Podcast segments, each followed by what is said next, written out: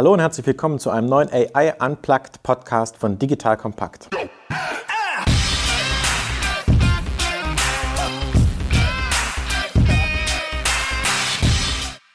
Mein Name ist Erik Pfannmüller, Gründer und CEO von Solvemate. Solvemate automatisiert Kundensupport. Unsere KI-basierte Plattform bietet virtuelle Assistenten, mit den Endkonsumenten ihre Kundenanfragen in Sekundenschnelle rund um die Uhr selbst lösen können. Wie immer bei AI Unplugged erklären wir Alltagsthemen rund um das Thema KI einfach und für jedermann verständlich. Heute geht es um das Thema KI und Personalisierung im Internet. Dazu habe ich zwei tolle Gäste bei mir. Einerseits Florian Semmle und andererseits Julian Kramer von Adobe. Aber bevor ich was zu euch sage, vielleicht stellt euch auch einfach mal selbst vor. Florian, bitte. Mein Name ist Florian Semle. Ich begleite und coache Unternehmen Unternehmen in der digitalen Transformation. Und ich tue das, indem ich sie zwinge, immer zuerst mit den Menschen anzufangen, bevor sie irgendwie mit Technik, Daten und so weiter hantieren. Also immer erst schauen, wen will man wie erreichen, dann Maschinen und dann klappt es auch mit der Digitalisierung. Ja, ich bin der Julian. Ich habe bei Adobe den glorreichen Titel Chief Experience Ambassador. Was ist das? Das ist ein Executive Tech Evangelist. Das heißt, ich kümmere mich um die großen Bühnen. Oh, das, das waren jetzt schon viele, viele Funkte. Chief Executive Ambassador, Tech Evangelist. Experience das, Ambassador. Okay, super. so viel gleich, ja. Ich kümmere mich um die großen Bühnen, die bunten, interessanten Fragen, die zum Beispiel Medienvertreter haben, unsere Executive-Kunden und versuche recht komplexe technische Dinge, sagen wir mal, menschennah abzupacken, mhm. sodass man am Schluss Sinn aus diesem ganzen Wahnsinn machen kann.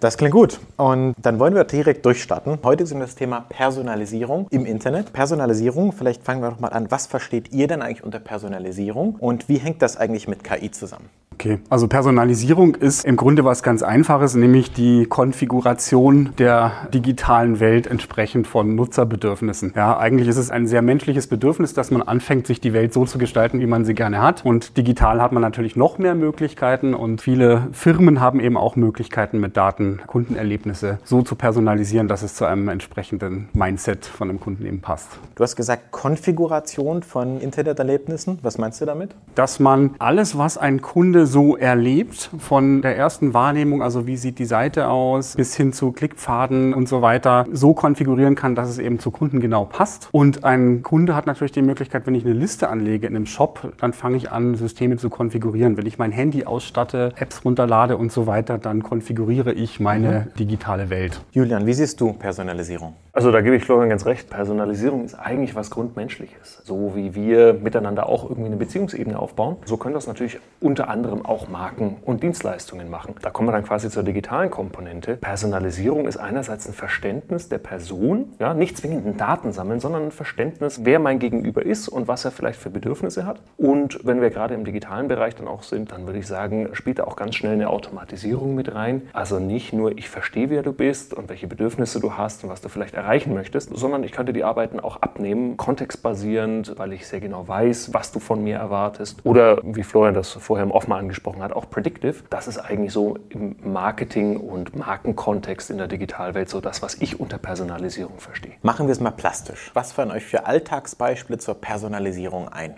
Naja, du kennst so das Schöne, du kriegst irgendwie eine E-Mail oder du bist irgendwo Kunde und mhm. dann steht da schon mal Herr oder Frau irgendwas da drin, mhm. ja. Idealerweise das korrekte Geschlecht, die korrekte Anrede und der richtige Name. Das ist aber ja fast so ein Hygienefaktor, das ist ja ein bisschen oldschool. Ist aber auch Personalisierung, oder? Also ist, ein, ein auf dich als Mensch zugeschnittenes Angebot ist Personalisierung, per das Definition. Ist, das ist Personalisierung, genau. Mhm. Das ist auf mich zugeschnitten. Für mich wird es dann eigentlich relativ spannend, wenn wir davon ausgehen, dass zum Beispiel sich ein ganzer Website-Content anpassen kann. Also mhm. ich habe mal an einem ganz spannenden Beispiel gearbeitet mit Kollegen. Da hat eine Website basierend auf deinen ersten paar Klicks angepasst, wie viel Information du vielleicht sehen möchtest. Weil die wussten, mhm. es gibt so zwei Kundentypen, Fast- und Slow-Converter. Und die einen wollen keine Texttapeten sehen, die wollen relativ schnell zum Ziel kommen und irgendwie was abschließen. Und es gibt Leute, die brauchen mehr Sicherheit, mehr Information. Und die Website hat basierend auf ein paar Klicks versucht, zu verstehen, was du brauchst und hat dir sogar ein anderes Callcenter gegeben. Das heißt, Leute, die dich nicht lange zuquatschen mit irgendwelchen Kundengesprächsleitfäden, sondern einfach nur sagen, sag mal, was brauchst du und wie schnell willst du es haben? Ja? Und haben dann tatsächlich getrackt, welcher Kundenberater deine Bedürfnisse besser abdeckt.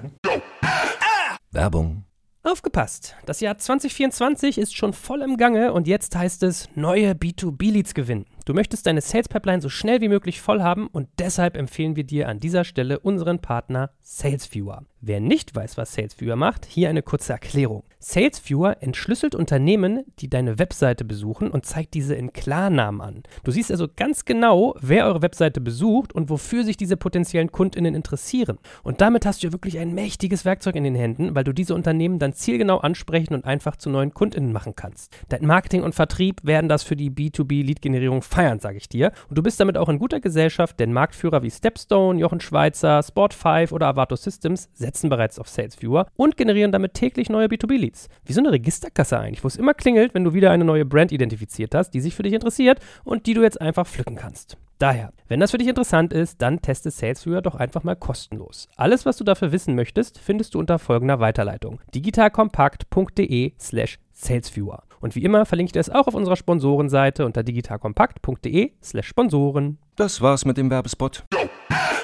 Website-Personalisierung ist ein interessantes Thema. Ich denke dabei immer an Amazon, die ja auch Personalisierung machen anhand meiner Kaufhistorie und eigentlich der gesamte Webshop gefühlt auf mich zugeschnitten ist, weil es ja so viele Produkte gibt und sie mir nur eine Auswahl zeigen wollen. Würdet ihr sagen, es gibt noch mehr Personalisierung oder gibt es eigentlich Personalisierung an noch anderen Stellen, die jeder von uns tagtäglich benutzt? Für mich ist die tägliche Intro in die Personalisierung eigentlich das Handy. Ja, und das Handy ist ja auch was, wenn man seine Daten nicht absolut geschützt hat, dann sind die eben auch trackbar. Und so ist man zum Beispiel mit dem Handy auch erfahrbar und kann auch von Anbietern irgendwie entsprechend optimiert werden. Also ein Beispiel, wenn ich lange vor einem Plakat stehe mit einem blauen Auto und ich habe vorher mit einem Hersteller Kontakt gehabt, der meine Daten hat und da frei Zugriff drauf hat, dann könnte der, wenn er schon soweit ist, eine Webseite anbieten, die mir das blaue Auto zeigt. Ja, also soweit kann das gehen. Ich sehe allerdings nicht, dass wir schon soweit sind. Wir haben gerade über das Thema Personalisierung gesprochen und das ist eigentlich eine Art Segmentierung bzw. individuelle Zuschneidung eines Produktes ist. Ob das jetzt bei Amazon die Produkte sind oder bei Netflix die Filme, die ich schaue oder so bei Google die Suchergebnisse oder im Facebook mein Nachrichtenfeed. Es ist eine Art Personalisierung. Wie spielt künstliche Intelligenz eurer Meinung nach damit rein? Ich denke, das Gebiet könnte man fast noch ein bisschen größer machen, mhm. denn Personalisierung ist ja jetzt nicht nur so diese klassische Marketingtechnik, ne? Tracking und Anzeigenausspielung und genau wissen, was du vielleicht kaufen willst, sondern Personalisierung ist ja am Ende des Tages wesentlich breiter. Also klar, die klassischen Zielgruppensegmentierungen etc. Ich sage immer, die Welt kann heute mit deiner Marke interagieren. Das war früher nicht so. Du hattest relativ klare Kontrollinstanzen. Also wann können Leute in den Laden kommen, wen trifft man da, welche Serviceangebote gibt es. Und heute steht deine Tür quasi immer offen über deine Website, über deine Apps, über deine Social-Media-Kanäle. Und da erwarten die Leute natürlich eine gewisse Interaktion. Wenn du jetzt fragst, wo kann das denn noch hingehen?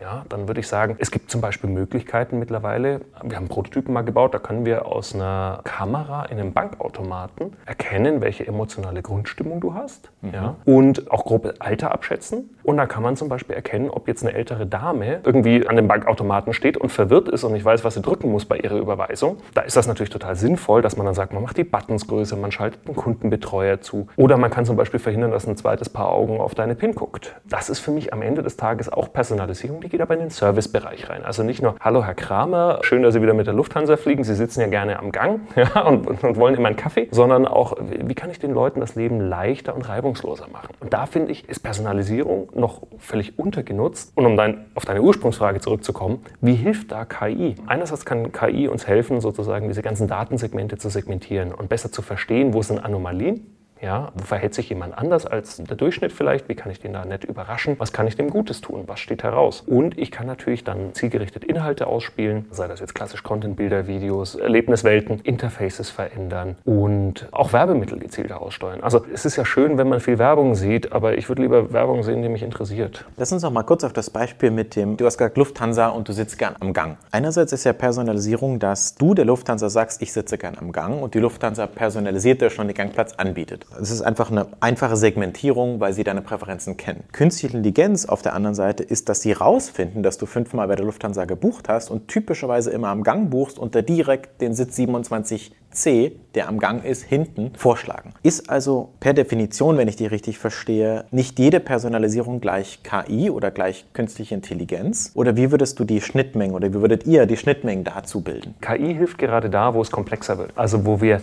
mehrere multidimensionale Datenpunkte haben. Das heißt, sitzt gerne am Gang auf Langstreckenflügen, aber gerne auf der Innenseite auf Interkontinentalflügen, möchte kein zusätzliches Essen haben und bucht immer Last Minute. so, da wird es dann auf einmal schon schwieriger für jemanden, so ganz händisch händisch. Das könnte man immer noch machen, aber es wird sehr schwer auf den einzelnen Nutzer runtergebrochen, daraus anzubieten. Da würde ich sagen, darum geht es am Ende des Tages. Also so diese banalen Dinge, da hätten wir jetzt auch gerade selber noch drauf kommen können. Dafür braucht man jetzt keine KI. Interessanter wird es bei den komplexeren Verhältnissen. Was ich daran interessant finde, also KI ist dann letzten Endes das Qualitätsmomentum von Personalisierung und Kundenerlebnissen. Also ich kann die Qualität von Kundenerlebnissen immer weiter verbessern, wenn ich eine immer bessere KI habe, weil die immer mehr voraussieht, immer mehr Zusammenhänge sieht und auch zum Teil Schlussfolgerungen treffen kann, die wir vielleicht manchmal selber noch gar nicht verstehen.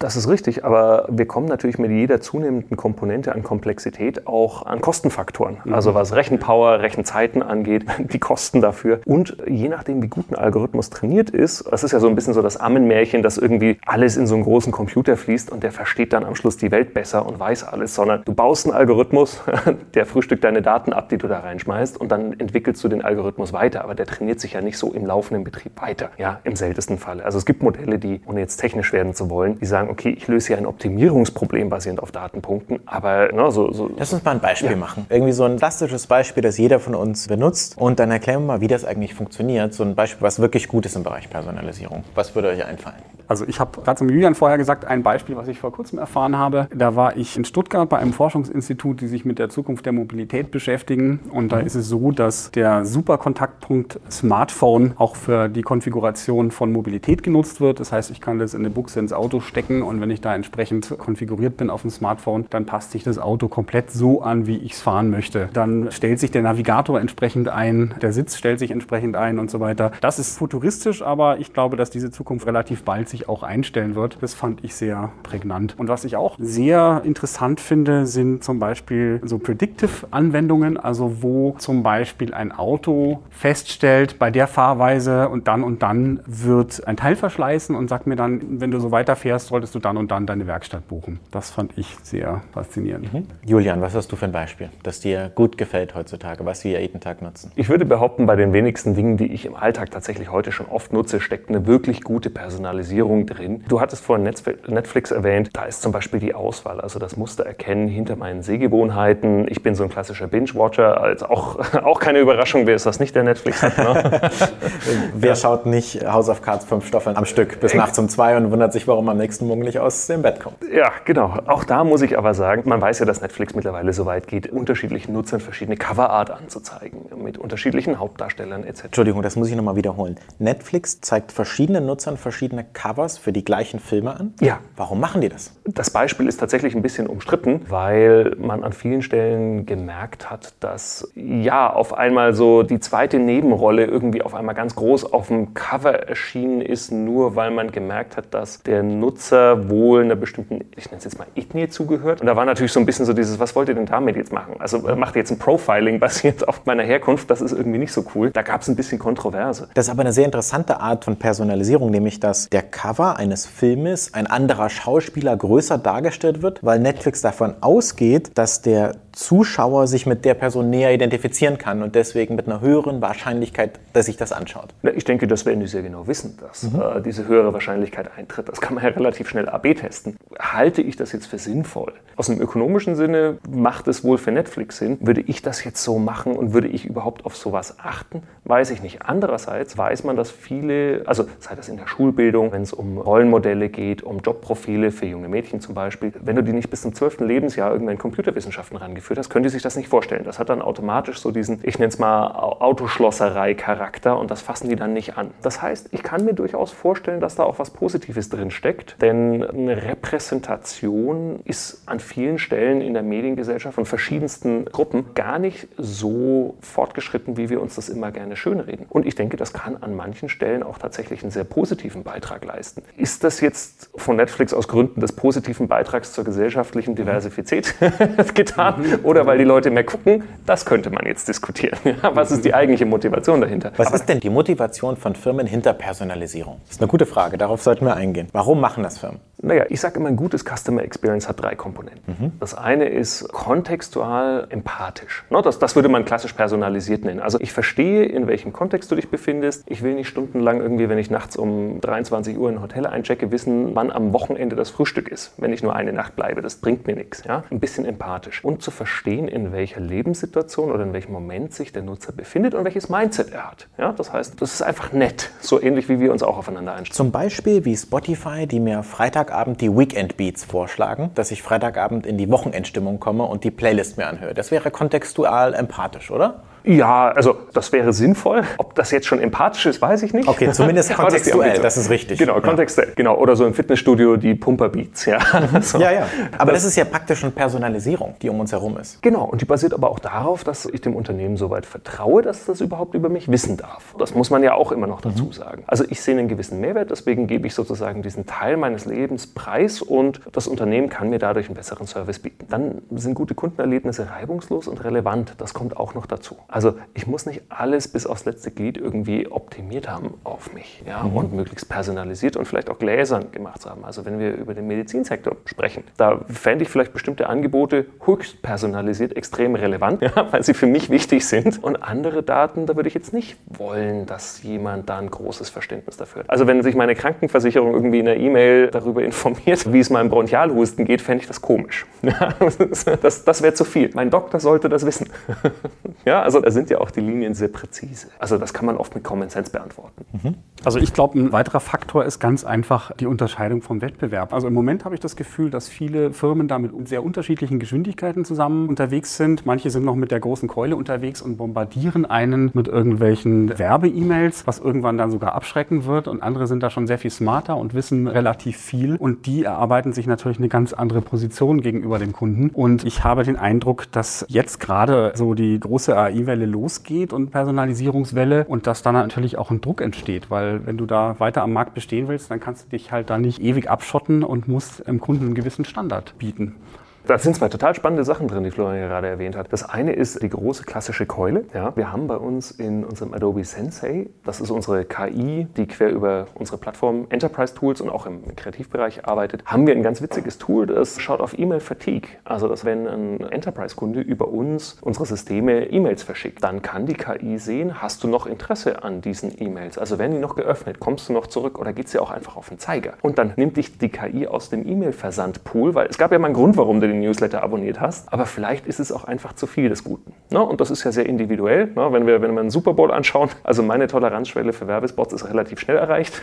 den, den, klassischen Amerikaner stört das nicht. Der geht dann noch mal ein Bier holen und feiert so das soziale Happening. Aber das ist so ein Tool, wo KI tatsächlich schon helfen kann, auch so dieses stumpfe Marketing, dieser Turnschuh, der in die nächsten 30 Tage durchs Internet verfolgt, obwohl man ihn schon gekauft hat. Ja? Das ein bisschen aushebelt. Also eigentlich geht es bei dem Tool von Adobe Sensei, das du gerade gesagt hast, geht es darum, Muster zu erkennen in den Nutzungsverhalten und wenn du immer die E-Mail öffnest und auch klickst, kriegst du mehr geschickt und ansonsten weniger. Das heißt, eigentlich macht es das Leben leichter. Na, vielleicht nicht zwingend mehr, sondern nur so viel, wie der Marketeer tatsächlich verschicken will. Aber ja, es macht es viel leichter. Also ich habe diverse Newsletter abonniert, die hervorragendes Content-Marketing mhm. haben um ihren Service herum. Ja, ich interessiere mich für Fotografie und es gibt einen hervorragenden Druckshop in England, der eigene Self-Service, Galerie, signierte Printwerke anbietet etc. Und was die produzieren in ihrem Newsletter ist hochrelevant für das, was ich in meiner Freizeit gerne mache. Die dürfen mir gerne mehr schicken. Nur weil ich irgendwann mal was gekauft habe und im Loop bleiben möchte, heißt das jetzt nicht, dass ich dreimal die Woche eine E-Mail brauche. Und da kann eins dieser Untertools von Sensei, Sensei kann ein bisschen mehr als nur E-Mails äh,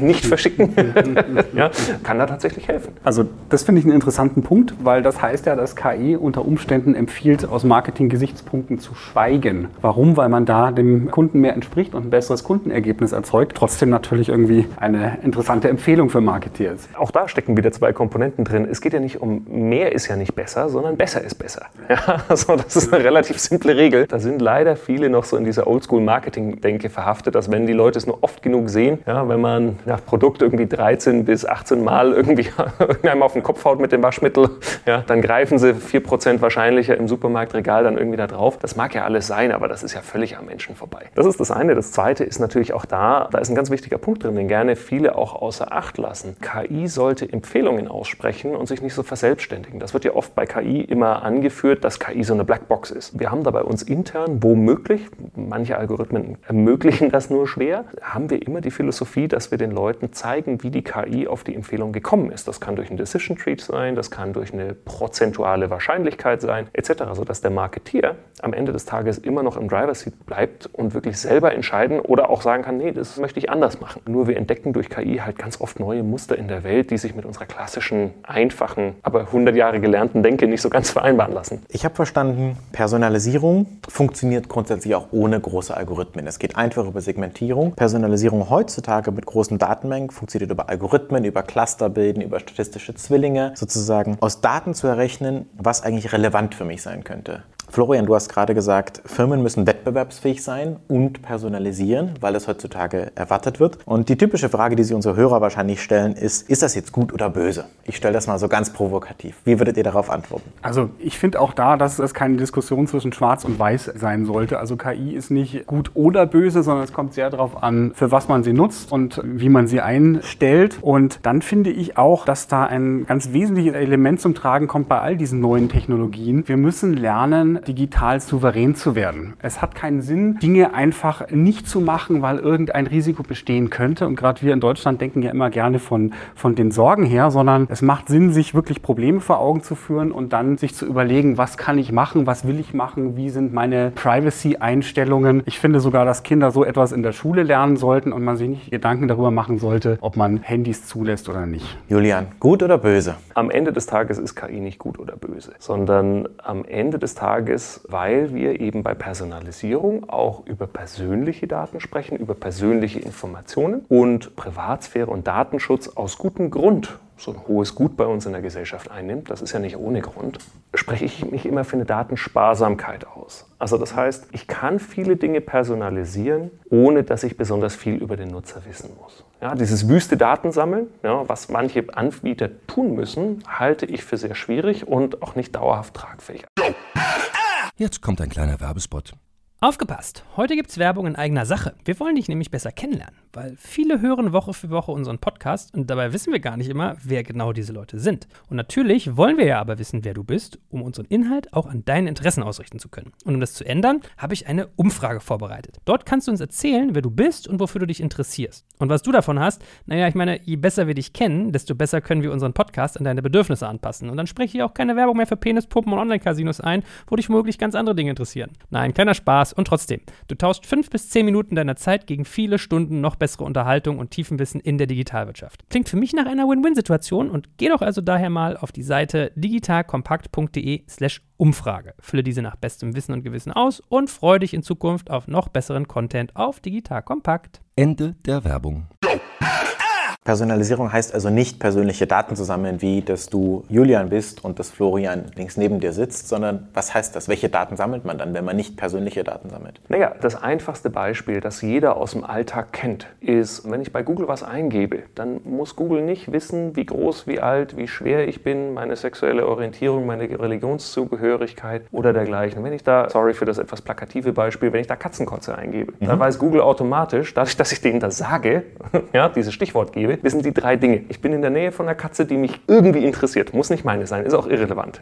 der Katze geht es nicht gut, die braucht vielleicht ein anderes Trockenfutter. Ich brauche einen Teppichreiniger und die braucht vielleicht einen Tierarzt. Ja? Und einer in der Nähe, wenn sie noch mein Geosignal haben. Die müssen nichts über mich wissen an der Stelle. Ja? Es gibt aber andere Plattformen, die natürlich diese Art von Inbound-Signalen, ja, Audience Signals nicht haben. Dazu gehören viele Social Networks. Die müssen natürlich Profile anlegen. Und das ist ja dann oft das, was dann auch in die Kontroverse kommt. Deswegen spreche ich mich immer dafür aus, dass man wirklich sich sehr genau bewusst macht als Unternehmen, welche Daten man wirklich sammeln will und wie man die einsetzt, damit es einem nicht um die Ohren fliegt. Denn Daten sind natürlich auch so ein Liability-Faktor. Ja, das sieht man an der endlosen Kontroverse von diversen Social Networks. Das sieht man an diesem Strava-Leak. Ich weiß nicht, ob der euch bekannt ist. Der hat noch nicht mal was mit KI zu tun. Der ist mir nicht bekannt, aber ich bin Strava-Nutzer. Ja. Strava, für unsere Hörer, die es nicht wissen, ist so eine Art soziales Netzwerk für Sportler, wo man seine sportlichen Aktivitäten hochladen kann. Was war da für ein Datenleak? Was ist da passiert? Genau, es war noch nicht mal so ein wirklich absichtlicher Leak, dass irgendjemand nicht aufgepasst hat, sondern Strava hat so eine weltweite Heatmap der beliebtesten Joggingpfade gemacht. Mhm. Das Problem war, dass die US Army Strava auch ihren Soldaten empfohlen hat und auf einmal gab es irgendwo im, ich weiß es nicht, philippinischen Dschungel auf einmal neue Joggingpfade, wo sich jeder gefragt hat, okay, wenn Leute aus Washington oder irgendwo aus Ohio permanent im philippinischen Dschungel, was ist da eigentlich? Ja, also das war natürlich dann ein kleines Desaster. Was da ganz interessant dran ist, viele Leute haben mich gerade im Kontext von GDPR gefragt, oh, kann man jetzt weniger tracken, weniger personalisieren, ist das nicht ein Problem? Und wir haben in der Studie gesehen, dass tatsächlich 50 Prozent der Unternehmen etwas langs ihre KI- und Personalisierungsambitionen also nicht heruntergefahren haben, sondern verlangsamt haben, um eben GDPR-compliant zu sein. Und da sage ich immer, pass auf, das Problem ist nicht ein kurzfristiger Tracking-Verlust. Ja, sondern die wichtigere Frage, der viel wichtigere Datenpunkt ist auch, trauen mir meine eigenen Kunden mit meinen Daten? Ja, also wenn ich meinem Autohersteller nicht traue, zu wissen, wann die Servicehistorie in meinem Auto fällig ist und welche Modelle ich gerne mag, ja, und vielleicht wie ich heiße, dann sollten die mir nichts verkaufen, was 300 km/h fahren kann. Ne, das, das ist fatal. so. Und das ist für viele Unternehmen, glaube ich, sehr wichtiger Datenpunkt und Dinge können einem auch sehr schnell um die Ohren fliegen, wenn man es eben nicht gut und mit Common Sense und nach ethisch und moralischen Aspekten macht. Das heißt, wenn ich sozusagen von dem Endkonsumenten her sehe, das heißt vom Nutzer der Services, ist Personalisierung für mich einfacher, weil es die Komplexität reduziert, weil es Dinge Dinge mir Entscheidungen abnimmt, meine Experience verbessert. Wir haben über Customer Experience gesprochen. Wenn ich zum Beispiel auf meinem Smartphone WhatsApp-Nachrichten tippe, dann hat mein Smartphone gelernt, welche Nachrichten ich tippe. Und wenn ich besondere Worte oft schreibe, wie zum Beispiel meinen Namen, dann wird der mir vorgeschlagen als Autosuggest und korrigiert auch automatisch. Das ist für mich Personalisierung par excellence. Aber natürlich gibt es auf der anderen Seite auch, ich will nicht sagen das Risiko oder die, die Chance, dass falls Apple übertragen bekommt, welche Wörter ich benutze, das natürlich Daten über mich preisgibt. Du hast gerade gesagt, Ethik und Moral, die Linie zwischen gut oder böse gibt es da nicht. Das ist eine moralische Frage. Wie viel kann man und wie viele Daten kann man speichern und was kann man eigentlich auch für eine bessere Experience damit erwirtschaften? Ich würde gerne noch mal ein anderes Thema aufgreifen und zwar geht es um das Thema, warum ist Personalisierung heute wichtig? Wir haben gerade von Julian gehört, dass im Zuge von GDPR einige Firmen ihre Personalisierung runtergefahren haben. Würdet ihr sagen, warum ist das wichtig, dass man es nicht tut und warum sollten Firmen das trotzdem tun? Sie haben sie nicht runtergefahren, sie haben sie verlangsamt. Also das sieht man. Er hat eine Studie durchgeführt mit Unternehmen über 5000 Mitarbeitern und das quer durch Europa. Und da stellt sich heraus, dass die meisten Unternehmen eben Personalisierung und KI bis 2020, also in knapp anderthalb Jahren, wenn man es mal ganz realistisch betrachtet, im Einsatz haben wollen, weil sie sich zu 89 Prozent davon erhoffen, dass sie bessere Geschäftsergebnisse haben und die Nutzer das wünschen und am Ende des Tages netto positiv für alle ist. GDPR hat das verlangsamt, weil man sich natürlich erstmal genau überlegen musste, wie sind denn unsere Daten aufgehoben? Sind die sicher? Sicher, ist das alles compliant? Und ich denke, das war ein günstiger Zeitpunkt, weil wir in den nächsten fünf bis zehn Jahren auf das Internet of Things zusteuern mit 5G-Netzen. Und jetzt sozusagen die Datenstrukturen in place zu haben, das ist extrem wichtig. Ja, gerade für die deutsche Industrie ist Personalisierung, sind KI-automatisierte Servicemodelle zu ihren Maschinen, zu den Dingen, die sie anbieten, ein absoluter Standortfaktor. Ja, das heißt, wir müssen uns jetzt Gedanken drüber machen und am Ende des Tages wissen wir, dass ein gutes Customer Experience einerseits so ein bisschen wettbewerbsdiskriminierend funktioniert. Ja, also wir kennen das, das. Niemand von uns findet das toll, in einem Online-Shop irgendwie für Porto und Verpackung nochmal zahlen zu müssen, weil wir von Amazon gewohnt sind, dass Free Shipping eigentlich mit drin ist. so, das kann wettbewerbsdiskriminierend tatsächlich sein, im, im positivsten Sinne. Also der Kunde hat unterm Strich was davon, wenn das einfach mit eingepreist ist und auf die Bestellung umgelegt wird. Das ist die eine Sache. Unternehmen, die eine gute Customer Experience bieten, und da gehört eben Personalisierung als wichtigster Differenziator mit dazu, haben eine 39% höhere Umsatzwachstumsrate, eine 1,7-fach höhere Kundenloyalität. Das muss ich nochmal wiederholen. Also die Frage war, warum ist es wichtig, heutzutage zu personalisieren? Du hast gerade gesagt, Firmen, die personalisieren und das gut machen, haben eine 39% höhere Conversion Rate ich korrigiere es, okay. Firmen, die sich einer guten Customer Experience verschrieben haben. Ja, und von den Machern der Studie, das ist eine Forrester-Studie, nicht nur als Customer Experience Führer wahrgenommen worden sind, sondern sich auch dem laut eigener Aussage selber verschrieben haben. Da konnte man nachweisen, dass Unternehmen, die eine gute Customer Experience bieten und dazu gehört auch Personalisierung, haben tatsächlich eine 39% höhere Umsatzwachstumsrate. Okay, das ist ein großes Incentive. Was sagst du dazu, Florian? Es gibt noch einen weiteren Aspekt. Also es ist nicht nur so, wenn man auf KI und Personalisierung verzichtet, dass man dann ein Stück weit von seinen Kunden abgeschnitten wird, sondern auch von zukünftigen Entwicklungen. Ja, weil was wir jetzt gerade erleben mit KI und Personalisierung dem Endkunden gegenüber, das ist nur der Anfang von Service Services, die sich dann sehr weit hinein ins Unternehmen erstrecken. Ja? Also in Zukunft wird es auch so sein, dass ich mit den Daten, die ich da draußen über meine Kundensegmente habe, neue Produkte entwickeln kann. Dass ich sehr schnell Prototypen entwickle oder Tests durchführe und all das. Und von diesen zukünftigen Entwicklungen ist ein Unternehmen, was heute seine Daten nicht in den Griff bekommt, eben auch abgeschnitten. Ich finde das gerade in dem Bereich von dem Mobiltrend, das heißt, alles geht auf Smartphone, umso wichtiger. Das heißt, ich persönlich, für mich ist mittlerweile das Smartphone eigentlich fast das wichtigere Endgerät im Vergleich zum Computer. Und ich stelle mir mal vor, wenn die Screens kleiner werden, vom Desktop zum Smartphone, dann habe ich ja weniger Screenfläche, um noch relevantere, und bei Personalisierung geht es ja um Relevanz, relevantere Inhalte anzuzeigen. Wie seht ihr das Thema Personalisierung und mobile Endgeräte oder Mobile First?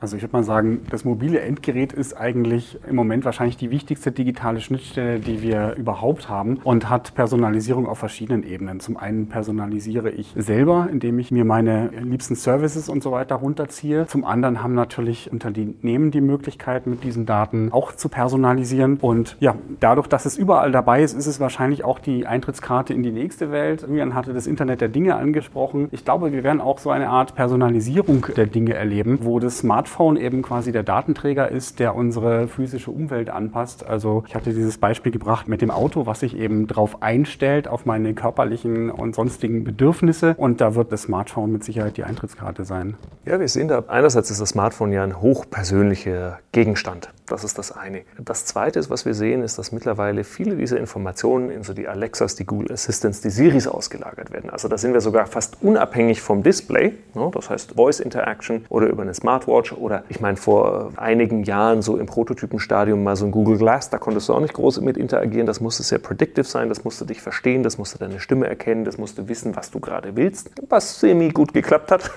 da ist ja ein Riesenspektrum. Also das heißt, je weiter wir weggehen von einem Screen mit mit dem ich interagieren kann, je weiter ich weggehe von klassischen Eingabemethoden, an denen ich sehr spezifische Befehle auslösen kann, also auf einer Website rumklicken oder so, ne, desto größer ist der Bedarf A an Personalisierung und B an Automatisierung. Also der Sprachbefehl, buch mir bitte die Reise zu diesen zwei Meetings, die ich da in London habe, da ist eine ganze Menge drin. Da ist nicht nur Sprachverständnis drin in der KI, da ist nicht nur die Automatisierung, die günstigsten Flüge zu buchen, ja, die vom Zeitrahmen her so passen, dass man auch noch vernünftig ankommen kann, sondern ist auch noch das Thema drin, du musst kontextuell verstehen, wie lange ich von A nach B brauche, wie mein aktueller Kalender aussieht, also sehr persönliche Informationen. Das ist ja auch Personalisierung. Es ist extreme Personalisierung. Mhm. Ja? Also deswegen sage ich, je weniger Interaktionsmethoden du hast, desto höher ist der Drang nach Automatisierung, die wiederum dich sehr genau verstehen muss. Und da sind wir in Frühphasen. Und das ist ja auch so das alte Thema, ah, Personalisierung und Automatisierung nimmt mir das jetzt irgendwie nicht meinen Job weg oder sonst was. Ich habe irgendwie wahrscheinlich tausendmal mehr Technologie in meinem Leben als mein Großvater und bin trotzdem ganz viel meiner Arbeitszeit Zeit nicht damit beschäftigt, wirklich wertschaffende Arbeit zu leisten, sondern nötige. Ja? Also von Reisekostenabrechnungen über ne, Meetings ausmachen, Einwahldaten schicken und lauter so ein Schmarrn. Ja? Auch da kann Personalisierung wahnsinnig helfen. Aber auch da brauche ich einen Dienstleister, dem ich absolut mit diesen Daten vertraue. Und deswegen sind viele von diesen Themen, dadurch, dass ich bei verschiedenen Tech-Firmen gearbeitet habe, dieses Thema, ha, jetzt habe ich da so eine Wanze, die mich da ausspioniert und dann kriegt er auf einmal irgendwas angezeigt. Ich glaube, das können sich die wenigsten Unternehmen, die tatsächlich diese Smart Assistants bauen, erlauben, dass sowas nach hinten losgeht. Weil wenn du einmal das Vertrauen verlierst, kriegst du das nie wieder. Du würdest also sagen, dass Personalisierung integraler Bestandteil erstens von voice-basierten Sprachassistenten ist, aber auch je geringer das Screen, also Mobile oder Voice, desto integraler der Bestandteil von Personalisierung. Absolut. Und auch da, es gibt ein tolles KI-Startup aus dem Münchner Raum. Die können basierend an deiner Stimme nicht nur deine Gemütslage schätzen, sondern wir können natürlich auch hören, ob du eine Erkältung hast, ob es dir gerade nicht so gut geht, ob du sauer bist. Die können aber auch deine Die können mir auch, wenn ich auf Arbeit gute Laune habe, könnten Sie mir vorschlagen, dass ich heute noch Sport mache. Oder wenn Sie merken, dass ich schlechte Laune habe, könnten Sie mir gute Musik spielen. Das wäre Personalisierung, Absolut. wenn ich gestresst bin auf Arbeit. Absolut. Und wenn wir eben von Voice-Interfaces sprechen, es ist erstaunlich, was in unserer Sprache noch und in unserer Klangfarbe, in unserer Stimme noch viel mehr an Informationen drinsteckt, die wir als Menschen ganz unterbewusst verstehen und deuten können und mit denen sich Computer bisher wahnsinnig schwer getan haben. Und da gibt es noch so viel, also da ist die Luft so weit nach oben noch, wenn wir über Voice Assistant sprechen. Und nicht jeder Befehl muss per Sprache eingegeben sein. Das hat auch im Mehrwert mal nichts zu sagen. Aber da steckt noch so viel mehr drin, da sind wir noch gar nicht am Ende dessen, was möglich ist. Nochmal, um auf das Smartphone zurückzukommen. Ja. Im Moment ist es sicher das zentrale Datentool schlechthin. Aber in Zukunft wird es da sicher auch ganz andere Devices geben. Wir haben jetzt gerade über Sprache und so weiter gesprochen. Und je mehr unterschiedliche Devices man nutzen wird, desto wichtiger wird KI auch werden. Weil man dann auch ein Vernetzungsproblem hat und dann ist das Gerät selber eigentlich immer unwichtiger. Es ist wichtig, wie mit den Daten umgegangen werden wird. Und das ist für mich jetzt ohne KI gar nicht mehr denkbar. Äh, ja, du musst dich ja auch mit dem Schmarrn im Moment noch beschäftigen. Also du musst noch Apps runterladen können und du musst noch deinen E-Mail-Account einrichten. Ja. ja. also wenn meine Smartwatch schon so weit wäre, dass ich einfach sage, pass auf, mach mal das und das, dann muss das automatisiert sein, weil du hast kein Interface mehr. Ja. Und das stellt Firmen vor total spannende Herausforderungen. Und dann kommen wir eben auch an den Punkt Prediction. Also wo du sagst, du pass auf, also ähnlich wie ich so eine Gemüsekiste mir irgendwie bestellen kann, ja, kommt nicht einfach irgendwie vielleicht auch irgendwas von meinem Lieblings-E-Commerce-Retailer, ja, was mir garantiert passt und mir vielleicht sogar gefallen könnte und in meinem Budget liegt. Da ist mir letztens bei meinem Gmail was passiert. Ich habe eine Nachricht geschrieben, zu meinem Prediction eine E-Mail und da stand drin sowas wie, wollen wir uns dann und dann treffen? Und Google hat mir automatisch die E-Mail zur Wiedervorlage gelegt. Sie haben eine Vorhersage gemacht, dass ich eine Antwort erwarten sollte auf diese E-Mail, die aber noch nicht kam. Das fand ich sehr interessante Prediction. Und ein zweites Feature, das ich beim Thema Prediction und Personalisierung spannend fand, war, dass Google mir jetzt vorschlägt, was ich gerade schreiben will in meiner E-Mail. Und wenn ich Tab drücke, dann mache ich sowas wie Auto, Autofulfill. Das heißt, was man bei WhatsApp-Nachrichten mit Auto-Suggest macht, macht Google jetzt schon anfänglich mit E-Mails. Das ist gerade ein neues Feature, das rausgekommen ist. Also Predictive Personalisierung ist ja der nächste Schritt oder? Ja, also für diese Art von Services auf jeden Fall. Ja, und man kann sich relativ schnell vorstellen, wie das natürlich auch Geschäftsmodelle verändert. Also wenn du dir überlegst, dass es jetzt nicht so ein Hexenwerk ist, deiner Waschmaschine irgendwie da einen Sensor einzubauen, der erkennt, ob das jetzt Baumwollklamotten oder ich nenne es mal stinkige Joggingtrikots sind, wo meine Waschmaschine mehr so ein Reinheitsabo wird, was mir dann auf einmal halt, ich sage jetzt mal, Waschmittel halt automatisiert liefert. Das ist ja auch Personalisierung, das ist auch Automatisierung, da ist auch ein bisschen KI und Object Recognition etc. dahinter. Da ist die Luft nach oben noch ganz spannend. Nur verändert das natürlich maßgeblich den Supermarkt. Ja. Mhm. Maßgeblich wie so ein klassischer Chemiehersteller irgendwie in Zukunft A Werbung macht, B seine Produkte verkauft. Wer ist denn eigentlich der Kunde dann am Ende des Tages noch? Ja, oder kann irgend so ein hippes Startup, das irgendwie so selbstfahrende Autos nimmt, schmeiße ich da einfach morgens meinen Wäschebeutel rein und abends, wenn ich vor der Haustür stehe, kommt der wieder vorbeigefahren. Ja, also da verändern sich Industrien, das können wir uns im Moment noch gar nicht vorstellen. Und da ist so viel Luft nach oben drin, wo sich natürlich etablierte Unternehmen fragen müssen, wie halten wir da mit, damit wir nicht von, ich nenne es mal, unqualifizierten, hippen, schnellen, agileren Unternehmen Unternehmen auf dem Standstreifen rechts überholt werden, in einer Branche, in der die eigentlich überhaupt kein Land sehen dürften, wenn wir uns mal so unseren aktuellen, ich sage es mal, Marktmacht und Bestandsschutz anschauen. Ja, ich meine, das ist sicher ein Thema von Florian. Marktmacht und Bestandsschutz finde ich spannend. In unserer digitalen Welt, wir haben ja gesagt, Personalisierung im Internet oder in der digitalen Welt, hat man ja Zugriff auf alle Services gleichzeitig. Das heißt, auf alle Produkte im E-Commerce, auf alle Softwares. Und in gewisser Art und Weise hilft mir Personalisierung auch das Auswahlparadox zu lösen. Ich weiß nicht, ob ihr das kennt, Auswahlparadox. Du hast im Supermarkt so ein Probetresen und da stehen drei Marmeladensorten. Die Wahrscheinlichkeit, dass du kaufst bei drei Marmeladensorten ist höher, als wenn 20 Marmeladensorten dort stehen. Und Personalisierung löst automatisiert dieses Auswahlparadox für die Kunden und macht es auch einfacher. Firmen, die das gut machen, machen es ja auch den Kunden einfacher, Produkte zu kaufen. Deswegen ist Personalisierung sowohl für den Endkunden wichtig, aber auch für die Firmen, weil sie natürlich Umsätze machen wollen. Wo wir zu dem Thema Firmen kommen, damit wir auch was Praktisches mitnehmen können heute aus dem Podcast. Wenn ihr darüber nachdenkt, wir haben Zuhörer, die haben eine Firma und sagen, ich habe Produkte und ich mache vielleicht Segmentierung, Personalisierung. Das ist schon toll, aber wie komme ich auf den nächsten Schritt der Personalisierung durch Machine Learning, durch Künstliche Intelligenz? Wenn ihr Tipps mitgeben könnt, was würdet ihr unseren Zuhörern mitgeben, wenn sie Personalisierung durch Künstliche Intelligenz angehen? Worauf sollten sie achten?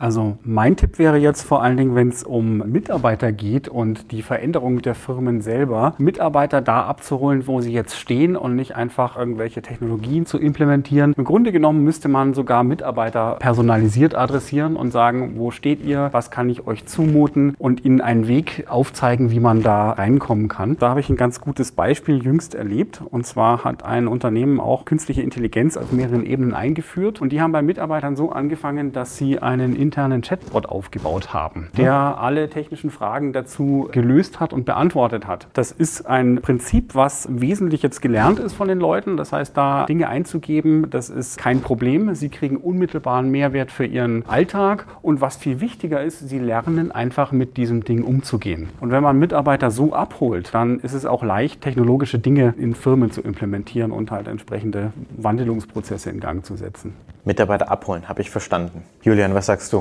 Ich würde das mal so aus so einer ganz pragmatischen Perspektive beantworten, ja, aus einer sehr technologischen. Das eine ist, nicht jedes Unternehmen muss jetzt anfangen, eigene KIs aufzusetzen. Da sind wahnsinnig viele Risiken drin. Ja. Also das heißt, haben wir gute Datensätze, sind die vorurteilsfrei, sind die inklusiv, sonst fliegt uns das ganz schnell um die Ohren. Und diese Experten sind sehr teuer. Ja. Nicht jedes Unternehmen muss jetzt zwingend eigene Experten, eigene Algorithmen trainieren. Ja. Es gibt da draußen, man soll es nicht für möglich halten, eine ganze Menge an großartigen Dienstleistern, die einem helfen, die eigenen Daten zu verarbeiten und den eigenen Datenschatz zu heben, wie ich das immer nenne. Und da würde ich auf zwei, drei Dinge achten. Das eine ist, es gibt sicher Einzelmeister und je nachdem, wie komplex und groß das Unternehmen aufgestellt ist, gibt es Technologiedienstleister, die auf einer Plattformebene arbeiten. Ja, das heißt, da hast du nicht nur ein Tool, was irgendwo dein CRM besonders gut managt, sondern da hast du halt die komplette Deklinationsstufe von CRM, Content Intelligence, Business Intelligence kombiniert mit einer Marketing Intelligence, wo du dann sagst, wie spielen wir Werbeformate zum Beispiel basierend auf Überbleibsel Inventar an die richtigen richtigen Leuten aus, statt irgendwie Rabatte geben zu müssen. Wie verhalten sich die Leute auf unserer Website? Und ich denke, die meisten Unternehmen sind sich überhaupt nicht bewusst, wie einfach heutzutage, ich nenne es mal das Einkaufen von sehr gut und sehr professionell vortrainierten Algorithmen, wie einfach das heute ist und wie schnell man KI nutzen kann, ohne dass man das halbe Unternehmen umbauen muss, ohne dass alles automatisiert ist. Und das ist recht machbar. Und da gibt es ein paar Fragen. Einerseits, wie habt ihr eure Algorithmen trainiert? Ja, gerade die Startups sollte man das sehr deutlich fragen. Was sind eure Ethical Guidelines? Jede große Firma, die sowas anbietet, professionell und seriös, kann dir die genau runterbeten und sagen, nach den Prinzipien trainieren wir unsere Machine Learning Systeme. dann würde ich fragen, was ist die Explainability, wie dieses furchtbar verschränkte Wort heißt. Also kann ich sehen, wie die KI auf dieses Ergebnis gekommen ist und kann ich das Ergebnis oder die Entscheidung verändern? Das ist eine sehr wichtige Komponente. Und am Schluss bildet das ganze Thema meine Realität und meine Komplexität ab. Ja, es bringt nichts an irgendeiner eine Ecke KI einzuführen und am Ende des Tages liegt der Rest des Unternehmens weiterhin in Trümmern. Das wären so meine ganz pragmatischen, sagen wir mal, Tipps, wenn ich das als Unternehmen machen wollen würde. Das wäre eigentlich das Pragmatischste.